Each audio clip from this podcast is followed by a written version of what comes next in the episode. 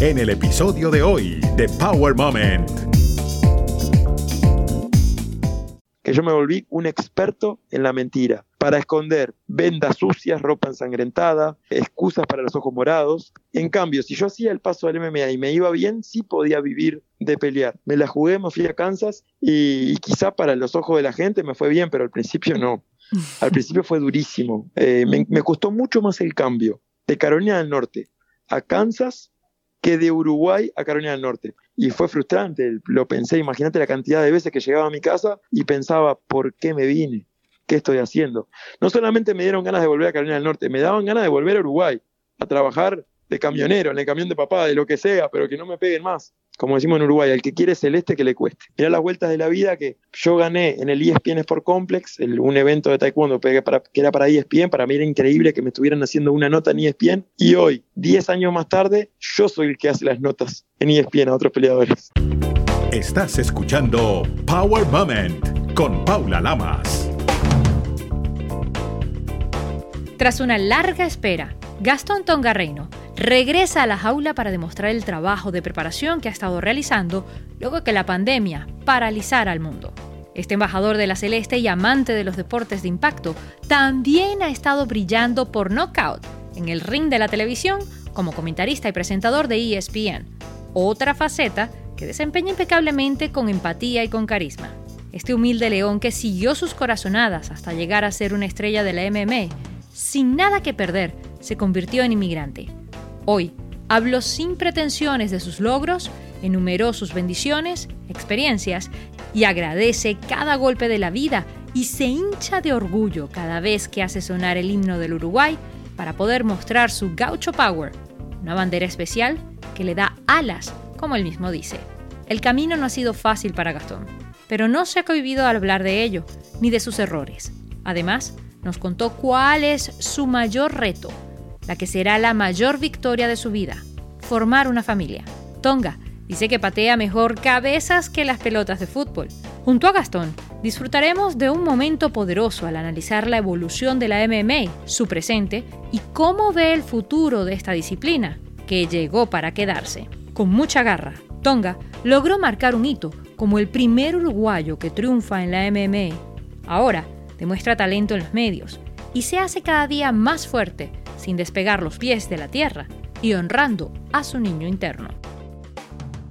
Gastón, has hecho sonar el himno del Uruguay en países remotos, por todas partes prácticamente.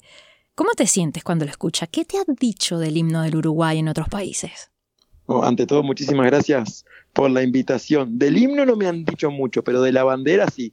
La bandera llama la atención Obviamente no soy objetivo, pero creo que tenemos la bandera más linda del mundo y, siempre que, voy a alguna pelea, inclusive me ha pasado que algún peleador me la ha pedido. me acuerdo en el 2014, estaba peleando en, en Missouri y me la pidió Chick Congo, un peleador francés súper famoso que yo veía por la tele en Uruguay y le terminé regalando la bandera de Uruguay. Eso sí es toda una anécdota. ¿Y él te regaló algo? ¿Te dio algo a cambio? Me había dado unos guantes de entrenamiento, pero bueno, yo estaba medio celoso de, mi bandera, pero imagínate, si un monstruo como él te lo pide, se la tenés que dar. Pero no le di la más linda, yo tengo, una linda, linda de seda satinada que la llevo, tiene bastantes heridas de guerra, eh, alguna gotita de sangre, ahí esa no se la di obviamente. Le di otra que tenía de, de un amigo que había ido a alentarme la tenía ahí y se la pedí. Muy bien.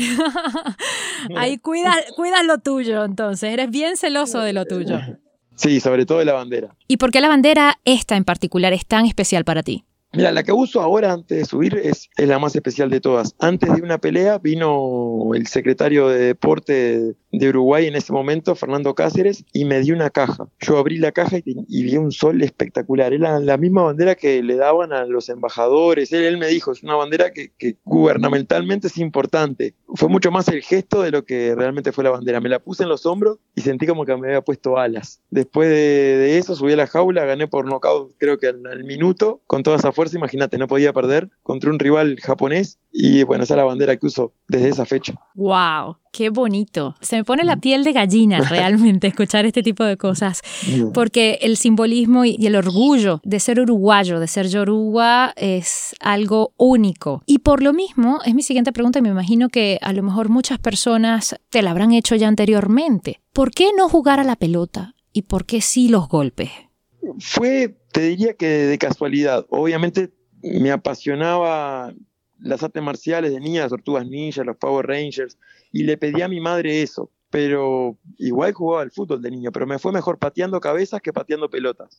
Eh, jugando al fútbol era, era uno más, pero cuando iba a las clases de taekwondo, que yo empecé a los siete años, eh, me iba mucho mejor. Entonces, claro, uno si te sentís a gusto en un lugar, querés seguirlo practicando. Y fui mejorando, a los 12, a los 13 me empecé a destacar un poco más, a los 16 empecé a competir internacionalmente, bueno, el resto es historia, una cosa llevó a la otra, de taekwondo a kickboxing, de kickboxing a Muay Thai, de Muay Thai al MMA, y eso es a lo que me dedico hoy en día sería pues ridículo preguntar de alguna manera por qué tantas artes marciales, porque de alguna forma pues el deporte va evolucionando y las personas van evolucionando también, eh, a veces inconscientemente, a veces como meta, como propósito. En tu caso, llegas a la MMA y triunfas. Eres el primer uruguayo que triunfa en este ring que no es fácil y que se dice fácil. Yo recuerdo que la MMA, por ejemplo, en 1999 era algo clandestino, eh, las peleas y los, y los torneos que se hacían, por ejemplo, en Venezuela. Y en muchas partes de América Latina todavía no era legal hacer una jaula y, tener público y tener este tipo de peleas. Se veía como algo bárbaro, no, no se veía como un deporte. Mm.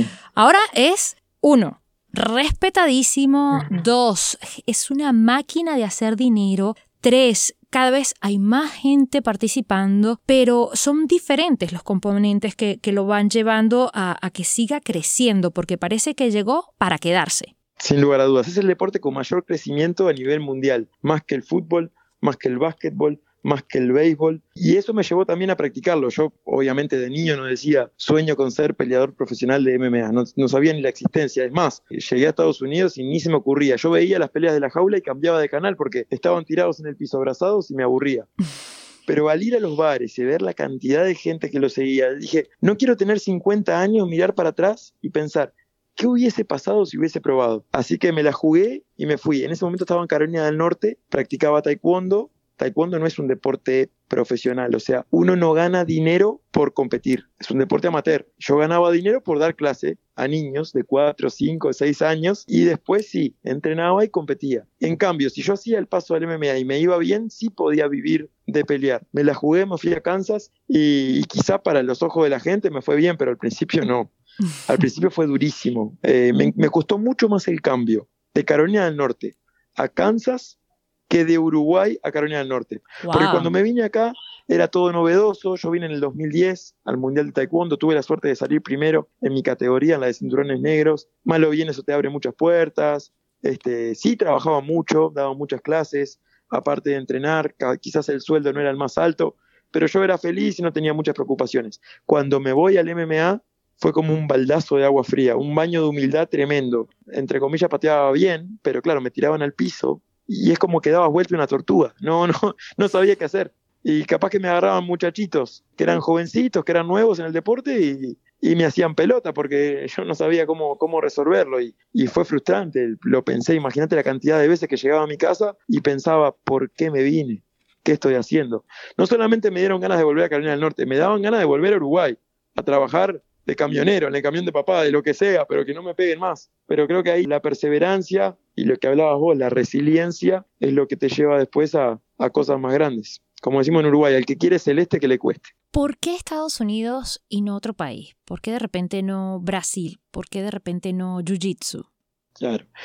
Vine en el 2010 al Mundial de Taekwondo, del Taekwondo Songam. No es el Taekwondo olímpico, es el Taekwondo americano. Yo estaba acostumbrado a competir en eventos de Uruguay, para darte una idea, el más grande, quizás en el LATU había 10 cuadriláteros, quizás llegábamos a 200 competidores, para mí era algo gigante. Cuando fui a, Little Rock, fue la ciudad donde, donde se hizo el primer mundial que fue en el 2010, junio del 2010, eh, mismo mes donde Uruguay salió cuarto en el Mundial de Sudáfrica, imagínate. A nadie en Uruguay le importaba lo que yo estaba haciendo acá, ni a mis padres, ni a mí, ni a mí. Yo salía corriendo de, de, pelear a mirar los partidos de, de Uruguay. Pero llegué acá y eran 80 cuadriláteros. No eran 200 competidores, eran 10.000 competidores. Y yo veía que muchos de esos competidores, inclusive a los que yo le había ganado, vivían de eso. Yo no lo podía creer. Tenían sus academias, su enorme cantidad de alumnos. En cambio, yo en Uruguay trabajaba de ayudante de mozo.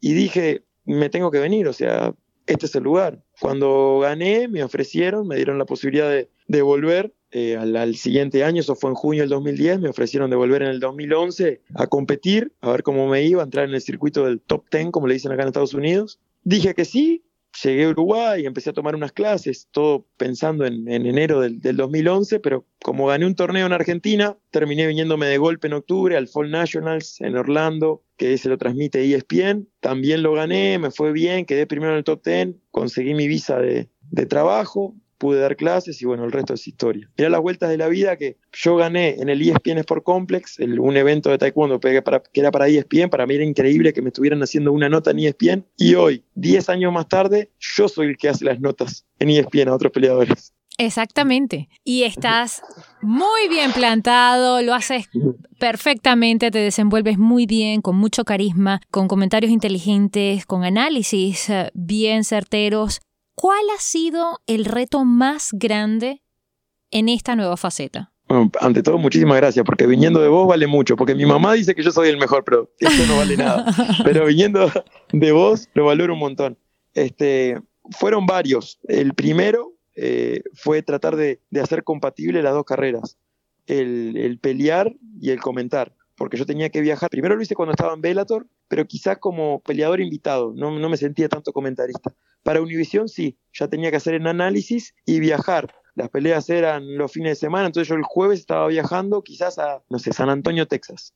Volvía el domingo, entrenaba tres días, estaba viajando de vuelta a Lima, Perú. Volvía el domingo, entrenaba tres días con el equipo y viajaba a Fresno, California todas las semanas ciudades diferentes, todas las semanas gimnasios diferentes, lugares diferentes para comer, entonces era difícil seguir la dieta, seguir los entrenamientos, mantenerse enfocado. Estás en Lima, Perú y querés ir a conocer algo de, la ciudad. Estás en, no sé, en, Las Vegas y querés ver a algún amigo que fue con, contigo a, las peleas. Me fue muy difícil mantener eso, por suerte peleé, gané, pero me costó muchísimo dar el peso. Acordate que los peleadores tenemos que dar una categoría. Exacto. Y claro, si vos estás en un aeropuerto, estás en el aeropuerto de Atlanta y no hay nada sano para comer, está todo cerrado, te tenés que comer un sándwich. Y quizá para una persona no es tan grave, pero para un peleador sí. Para un peleador sí, porque si te pasaste un poquito de calorías, después lo vas a sufrir al momento de, dar el peso. Me costó muchísimo hacer las dos cosas compatibles. Y después creo que también me costó agarrar la confianza de animarme a, decir los conceptos que quería decir, a tener bien claro los tiempos televisivos, que no son los mismos que, los tiempos de una entrevista. Yo acá, por ejemplo, me puedo explayar si quiero. En la televisión en vivo y deporte en vivo no, no es así. Pero bueno, todo se va aprendiendo. Y me ayudó muchísimo tener compañeros que me ayudaron. Andrés Bermúdez, mi, mi compañero de comentarios del día de hoy, lo tuve en Univisión y él me enseñó un montonazo. El equipo de ahora de ESPN, el que está en cámara, Renato, Chava, Fernando, Julius, el profe Irustra que nació en el Luna Park con su papá como periodista de, boxeo en Argentina, obviamente aprende un montón, pero atrás de ellos tienen un equipo espectacular. No, te los quiero nombrar a todos para, para no aburrir porque son un montón, pero Seba, Agus, El Perro, un montón de productores que están, Diego Daixel, que están en Argentina y se encargan de que nosotros lucamos bien. Vos lo sabés muy bien, que los productores es, es un trabajo bien ingrato, porque si sale algo bueno, la culpa es del talento. Y si pasa algo malo, la culpa es del productor. Siempre se llevan lo malo y no lo bueno. Pero tuve la suerte de dar con muy buena gente que me ayudó muchísimo y por eso hoy disfruto tanto de ese trabajo. Qué bonito y qué humilde porque lo que estás diciendo es completamente correcto. El trabajo de productor es bien, bien ingrato, Pero como dijo un productor una vez en una entrega de los Oscars, los productores hacen realidad los sueños de los otros. Así que son los responsables de crear toda esa magia que vemos en las pantallas y sin duda alguna es muy lindo que reconozcas la ayuda que te han brindado y todo el trabajo, todo el esfuerzo que hacen día con día para poder llevar todas esas peleas y todos esos programas eh, a cabo, ¿no? Ahora bien, si estás en traje, todo pulido, todo lindo, ¿por qué te lo quieres quitar y te quieres volver a meter en una jaula a caerte a golpe?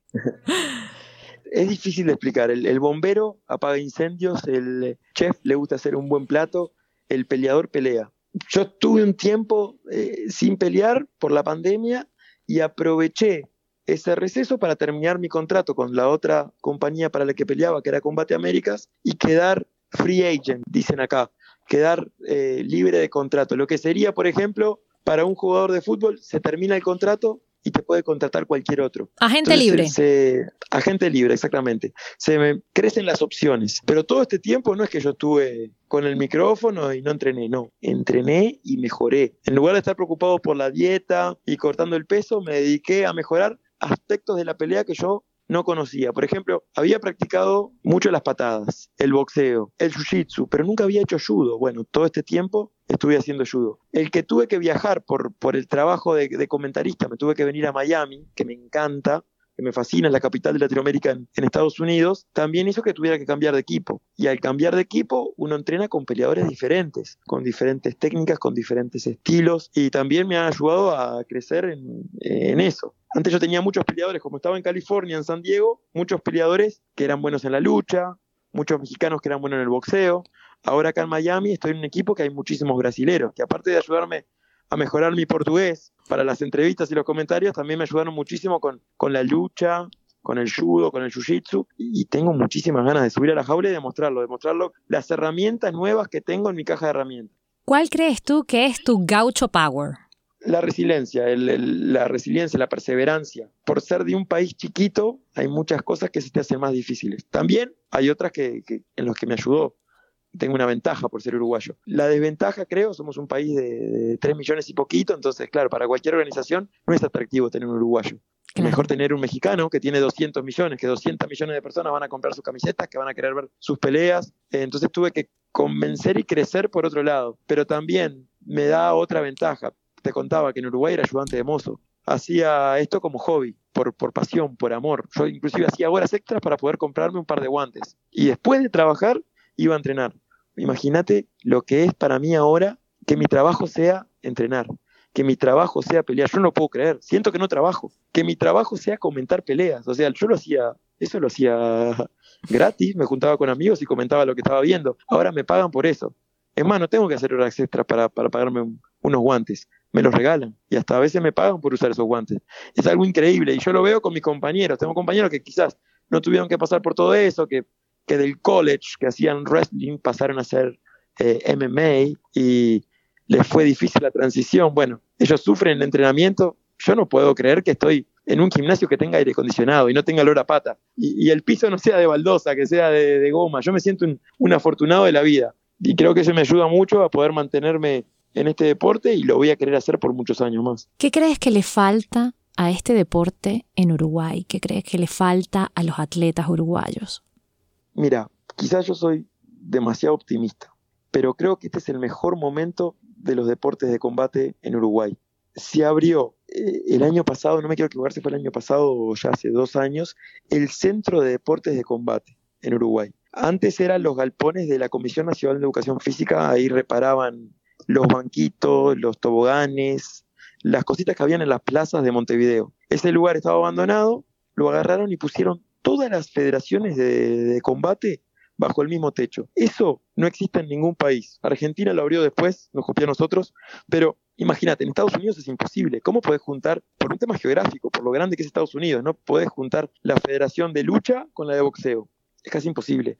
Es más, hay tres centros de alto rendimiento olímpicos en Estados Unidos, porque es muy difícil tener a todas las federaciones juntas en un lugar. En cambio, en Uruguay sí. Hoy, bajo el mismo techo, el luchador está entrenando con el karateca, con el yujitero, con el boxeador, con el boxer, con el que hace esgrima, y creo que eso, los resultados los vamos a ver dentro de cinco años. seis años. Imagínate, un luchador que quería llegar a los Panamericanos y no pudo. Vino en el vestuario, uno de MMA le dijo, venite para el MMA y aprovechamos tu lucha. Lo mismo con un karateca que se cambia el día de mañana a boxeo. Esas cosas las vamos a ver dentro de unos años y estoy seguro que me va a tocar comentar un montón de peleas de guerreros uruguayos. Que así sea. ¿Y qué le dices a esos guerreros uruguayos que se están ahora entrenando? Que se animen, que, que aprovechen, que mm, a mí lo que más me costaba era poder hacerles entender a mis papás de que eso era lo que yo quería hacer. Yo quería vivir de ser, ni siquiera te digo peleador profesional, me alcanzaba con vivir de las artes marciales. Obviamente mis papás no lo entendían, porque no existía eso. Si vos querés ser jugador de fútbol de niño, es fácil, le pones el ejemplo de Cavani, de Suárez, de Forlán, más o menos tenés una idea cómo es el camino, jugás en Peñarol y Nacional, te vas a Europa, ya está, hiciste tu carrera. En cambio, como peleador, si mis padres me, me pedían una explicación, no se la podía dar. Yo tenía como la corazonada. Bueno, ahora por la globalización, por el acceso que, tiene cualquier persona a cualquier otra persona. Vos podés conocer a cualquier persona simplemente entrando a Google o entrando a YouTube y buscando información de esa persona. Ellos pueden imaginarse cómo es el camino. Y también tienen muchas más herramientas de las que yo, por ejemplo, no conté. Antes yo para ver una pelea tenía que ir a un cibercafé, descargar de, forma pirata eh, alguna pelea de hace dos años y después verla en mi casa. Ahora ellos tienen en vivo, solamente con ESPN, no para hacerle propaganda a mi casa, ESPN Knockout, pero solamente con ESPN tienen boxeo los viernes, los sábados, MMA, internet, ni que hablar que tiene un montón de acceso, es mucho más fácil viajar, es mucho más fácil crecer y con esto del Centro de Deportes de Combate en Uruguay, aprovechar de, entrenar gratis o casi gratis y, aprender de, tremendos entrenadores. Yo creo que simplemente es animarse y, ser perseverante. No importa que te digan que que tus sueños son muy grandes, uno tiene que creer en uno mismo. Donde vos naciste no tiene que dictar dónde vos podés llegar. Y si ellos se ponen las pilas, van a llegar altísimo, mucho más alto que yo. Y es que cuando uno se convierte en inmigrante se da cuenta que es ciudadano del mundo, aunque tienes a tu pedacito de país en el corazón. Exactamente. Nosotros tenemos la suerte de ser de un país que nos enseña los buenos valores, lo que realmente es importante de la vida. Entonces eso nos da otra cosa. Si nosotros fuéramos de una cultura más materialista, más, no sé cómo explicarte, sin denigrar ninguna otra cultura, porque no somos ni mejores ni peores, somos simplemente diferentes. Es mucho más difícil, porque yo lo veo con otros peleadores. El efecto Mayweather. Vos le preguntás a un jovencito de acá, ¿cuál es tu sueño? Tener un Bugatti, tener un Ferrari. si vos le preguntás al uruguayo qué quiere ser, quiere ser campeón quiere levantar la bandera lo más alto posible, quiere gritar Uruguay nomás después de una pelea. Y eso es, nos da un plus, un plus tremendo. Yo no sé si son ideas mías, pero acabas de confesar hace unos minutos algo ilegal que hiciste, descargar videos de, de internet. ¿En qué otra ilegalidad has caído? Le mentí mucho a mis papás. Durante un año y ocho meses, casi dos años, yo iba a pelear a Argentina y a Brasil sin contarles a mis papás. Y fue terrible. Yo te lo digo así nomás y parece una mentira piadosa. No, no, tenía una doble vida. Imagínate, yo iba y decía a mis papás, me voy a un seminario en Buenos Aires. Y en realidad me iba a pelear. Y me pagaban 100, 200 dólares y volvía. Pero ni siquiera era por la plata, era por, por la experiencia. Me tomaba un ómnibus hasta Colonia.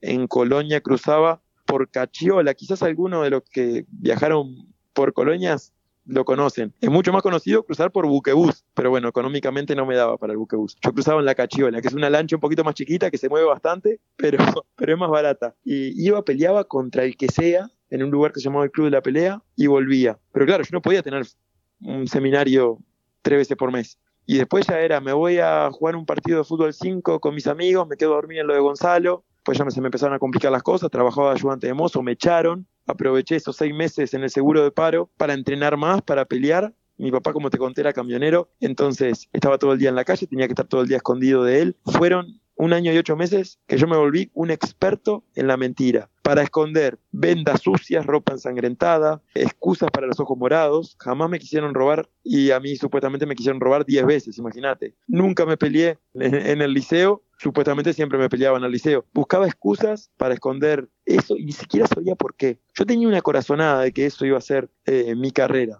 pero no tenía una certeza. A todos esos lugares donde yo iba a pelear, no conocía ningún peleador profesional. No conocía ningún peleador que se dedicara a eso. Sí, peleadores exitosos que ganaban muchas peleas, pero ninguno que tuviera una vida de eso. Pero por suerte me animé, por suerte, por destino, no sé por qué, por corazonada, pero me animé a hacerlo y hoy lo agradezco porque soy la persona que quería ser. Con mucho esfuerzo, sudor, lágrimas y golpes, moretones que te dolieron y que te costaron. Bueno, has tenido un montón de, victorias sin duda alguna, pero para ti, ¿cuál ha sido esa derrota que, te marcó de alguna forma, ya sea literal o metafóricamente, y de la cual aprendiste? La primera en MMA, porque venía invicto, me subieron demasiado rápido. Yo a mi cuarta pelea ya había debutado en Bellator MMA, que es una organización importantísima. En ese momento la, la única organización de MMA que pasaban en Uruguay, en la televisión, en Fox Sports, era Bellator. Mi primer pelea en Bellator, muchísima presión, por suerte gané, fui de punto y terminé de banca en un estadio lleno, pero mi primer derrota me pegó porque yo pensé que era la reencarnación de Artigas en ese momento, venía con cuatro victorias, ninguna derrota, finalizando a todos mis oponentes, eh, dije, no, no, no voy a perder más, imposible, que me encierren en la jaula con un león que yo le voy a ganar. Y fue una derrota rara, el tipo me abrazó contra la jaula, jugó con el reglamento, perdí por un punto 29-28, los tres jueces dieron 29-28, tampoco era que me había pegado mucho y sentí que le había defraudado a todo el mundo. primero a mi familia, a mi equipo, a mis sponsors que habían confiado. Eh, me acuerdo que la primera persona que estaba en la jaula cuando bajo era José Luis Palma, que es el dueño de Molina Puritas, me apoyaba en ese momento del cebador, la yerba del cebador, y la vergüenza que tenía. Bajé y le digo, discúlpame, José Luis es un fenómeno, me abrazó y me dijo, no, estoy orgulloso de apoyar a un guerrero como vos, pero no te imaginas la vergüenza que tenía. No quise volver a Uruguay, cambié el pasaje, pensé que la gente me iba a tirar piedras por la calle.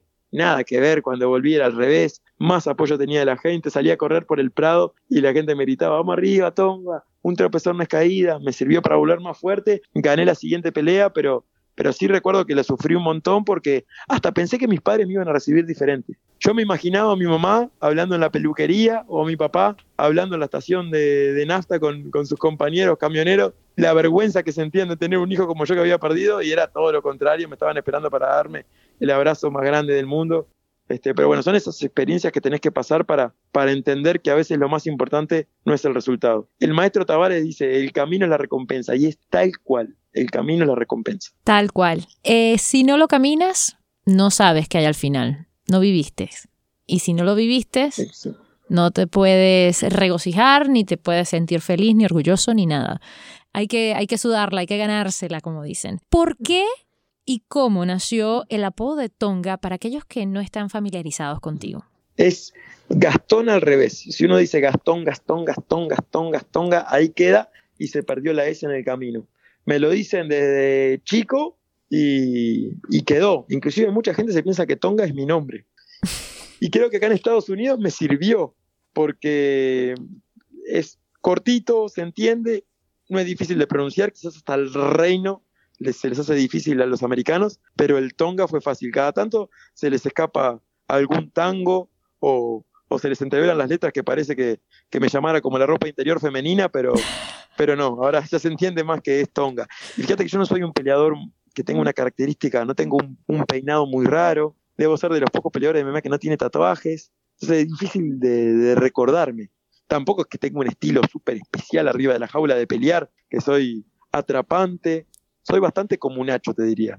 Eh, pero, pero bueno, el apodo me ayudó para que me reconocieran por eso. ¿A dónde te ves de aquí a 5 o 10 años? ¿A dónde quieres llegar? Es una pregunta dificilísima, porque si me preguntabas hace 5 años, nunca te diría dónde estoy ahora. Pero me veo formando una familia. Eh, mi gran sueño es tener una familia, tener hijos, por mucho tiempo estuve soltero, me acabo de comprometer hace menos de un mes. Eso. Creo yo, estoy convencido, estoy convencido, por eso me comprometí de que es el amor de mi vida, me encantaría formar. La conocemos por las redes sociales, es muy popular también en los Estados Unidos, trabaja en los medios, es divina y lo mejor es que la has enseñado a tomar mate, creo.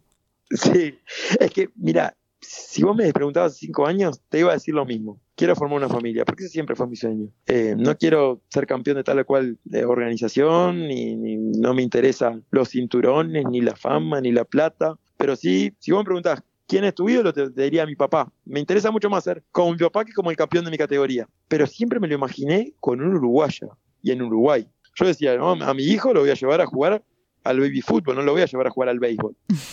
Pero vino esta puertorriqueña y me voló la cabeza. Y me di cuenta que la diferencia cultural no solamente no te aleja, sino que lo hace todo mucho más interesante. Y ella le agregó a mi vida cosas que yo no, conocía. Yo soy una persona bastante aburrida de, mi casa al gimnasio, de gimnasio a mi casa o al estudio. Y ella me, me obliga a descubrir otras cosas, otros sabores. Yo siempre lo mismo, empanada milanesa, si estoy cerca de la pelea, bueno, ensalada, pero ella me, enseñó a comer alcapurria, mofongo, bacalaíto, y, este, y, estoy entusiasmado de seguir conociendo cosas, de seguir aprendiendo de, ella, de su cultura, y también contagiarla a ella de la nuestra, que tiene cosas buenísimas. Por ejemplo, a los puertorriqueños les encanta el, el hangueo, como dicen ellos, el salir, el, el salir a bailar. Exacto. Y ahora ella está fascinada con,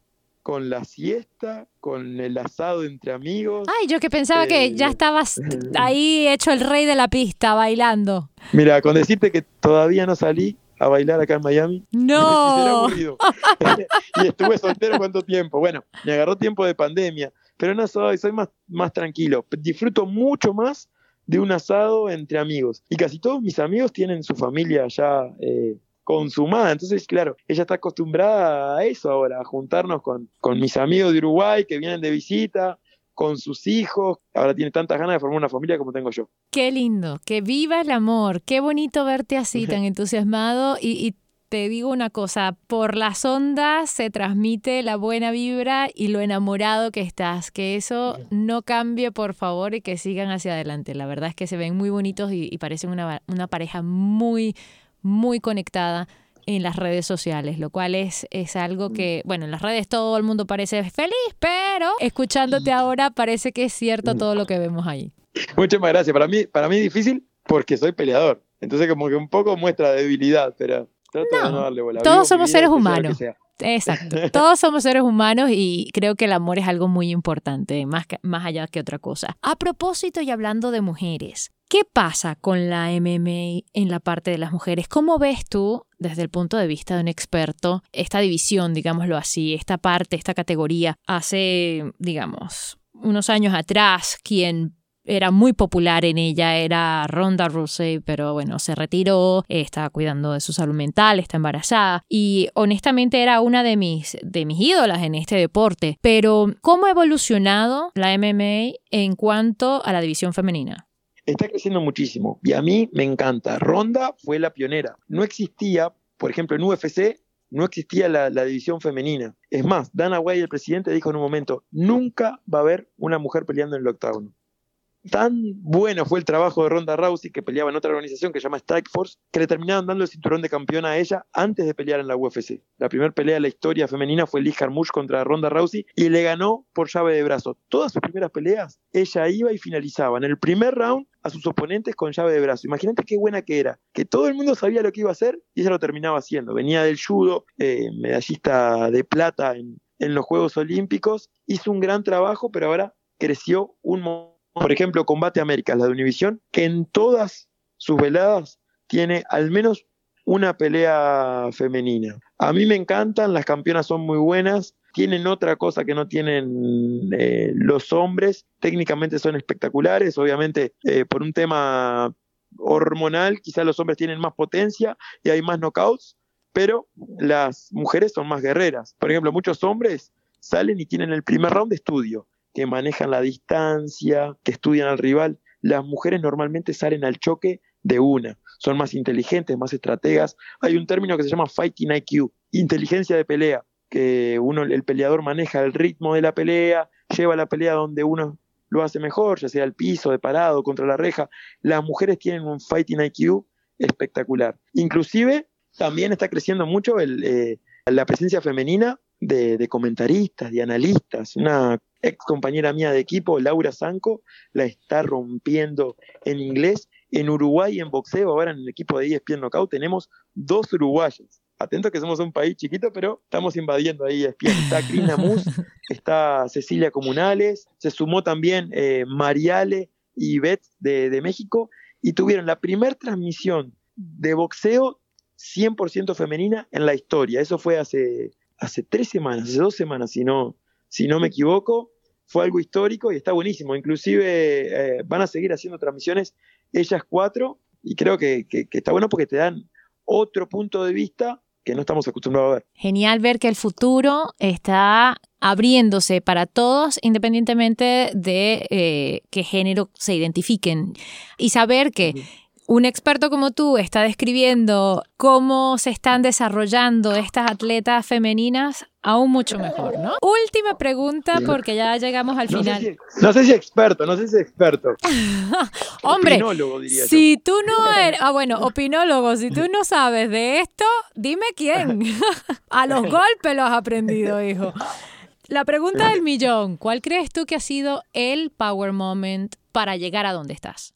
yo te diría que fue una pelea, fue un antes y un después de, esa pelea. En el 2012 fui a pelear a, Tailandia, bien diferente a lo que son las peleas ahora. Allá es el Muay Thai, para los que no conocen, es como el kickboxing, igualito, pero con codos y rodillas, un poquito más fuerte. Es el deporte nacional. Un país budista que no tiene casino, que no tiene quiñela, que no tiene lotería. El único lugar donde se puede apostar es en el Muay Thai, en las peleas. Ni siquiera cobran entrada. Si vos sos tailandés, entras con tu ID, con tu identificación y podés apostar. Entonces imagínate la mafia que mueve ese deporte. Yo fui invitado, estuve dos meses en una isla eh, al sur, en, Phuket, y todos los días tenía que lidiar con el nerviosismo de que me puedan meter un codazo, cortarme la cara, inclusive hasta manejando, porque manejan por la izquierda, te dan una motito, si te olvidas que tenés que manejar por la izquierda, doblás cerrado contra la derecha y te choca un auto, te quedaste afuera, compitiendo con compañeros que no eran mis compañeros, que podían ser mis rivales. Realmente no sos un, atleta, ya sos un perro de pelea. Y estaba muy nervioso